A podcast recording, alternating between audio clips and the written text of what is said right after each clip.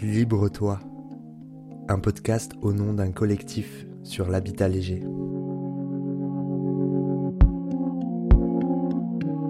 Il et elle habitent un habitat léger, sans fondation physique. Son départ ne laisse qu'une empreinte sur le sol, comme celle d'un animal sur une terre humide. Il et elle ont fait le choix d'habiter un chez-soi à taille humaine, qui flirte avec les limites législatives. La normale est en avance sur son temps. Qui sont-ils, ces habitants légers?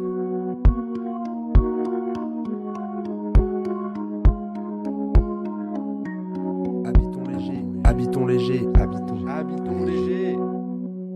Alors, qu'est-ce qui m'a amené à la Catini C'est c'est pas du tout euh, écolo, on va dire. C'est plus euh, l'aspect financier. Ouais. Je trouvais que c'était aussi une bonne expérience de vivre dans un petit habitat. Justement, quand je vois ce qui se fait aujourd'hui, tu vois, les gens, c'est leur première maison, mais vas-y, ils prennent 140 mètres carrés, alors qu'en vrai, euh, ils en ont pas forcément besoin. Et je me dis, euh, un habitat, enfin, une période de vie dans un petit habitat, et ben, ça devrait être euh, un- pas obligatoire, mais fortement conseillé.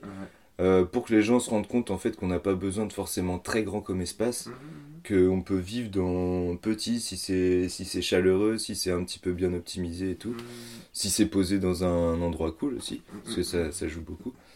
J'ai entièrement, j'ai fait les plans, j'ai tout construit de A à Z, même les fenêtres, euh, portes, euh, tout le bazar, tout, Ok. tout, ouais, tout fait.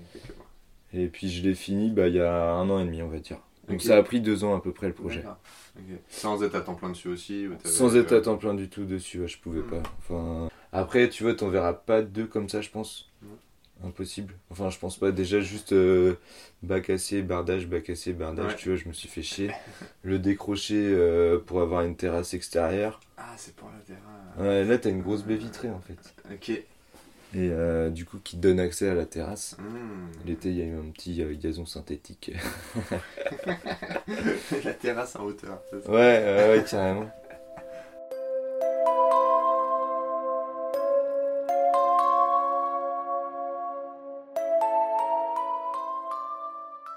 Tu disais que tu étais autonome en élec Ouais, avec euh, deux panneaux. Un seul. Un seul. j'ai un seul gros panneau solaire de 370 watts Ok. qui est sur mon toit là-bas. Qui est orientable en fonction de la saison et de ma position. Et euh, faut, tu vois, genre admettons, il fait 5-6 degrés à l'intérieur quand je rentre, il me faut une heure de chauffe pour que ça, pour qu'il fasse bon à l'intérieur. C'est pour ça que je dis que ça devrait être un stage euh, obligatoire, enfin fortement conseillé. C'est que du coup tu, tu fais gaffe à ta console électrique vu que t'es autonome, tu vois, genre. le- Mais du coup, euh, vivre là-dedans, ça te donne quand même. euh, tu fais attention, tu peux pas euh, craquer, euh, faire des soldes et puis acheter euh, plein de trucs euh, parce que voilà, c'est une bonne affaire ou quoi. Euh, pour justement ta consommation d'électricité. En fait, tu vois tout ce que tu consommes. Mhm. Donc, euh, donc tu as un œil là-dessus. Même l'eau, tu peux pas laisser un robinet. Enfin, par exemple, euh, une maison classique, tu ouvres le robinet, tu as l'eau, tu as zéro question à te poser. Mhm. T'as- tu programmes la température des radiateurs, tu arrives chez toi, il fait bon, t'as pas de Mhm. question à te poser. Euh, tu te dis pas, euh, tu te dis pas ouais mes réserves d'eau, enfin il y a plein de questions que tu te poses pas en fait. Même euh, là le gaz c'est des bouteilles, mais dans plein de maisons c'est le gaz naturel qui arrive comme ça. Mhm. Du coup en fait t'as rien à faire, Mhm. t'as rien à faire. C'est du luxe en fait. C'est ça le truc, c'est que c'est du luxe, c'est hyper confortable. Alors que là bah t'arrives, il fait froid, première chose que tu fais, tu fais un feu. Après c'est un mode de vie, voilà. Donc euh, moi j'aime bien ce mode de vie, je trouve ça cool. Alors, euh, c'est ça qui est marrant, c'est que tout le monde trouve ça cool, mais personne veut. Enfin, au final, il y a qui qui veut vraiment vivre dedans Bah, pas grand monde, tu vois.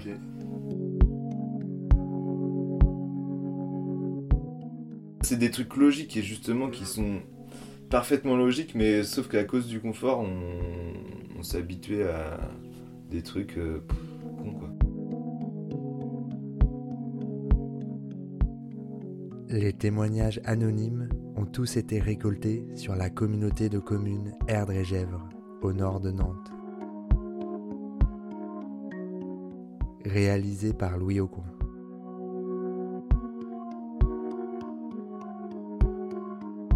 Libre-toi, un podcast au nom d'un collectif sur l'habitat léger.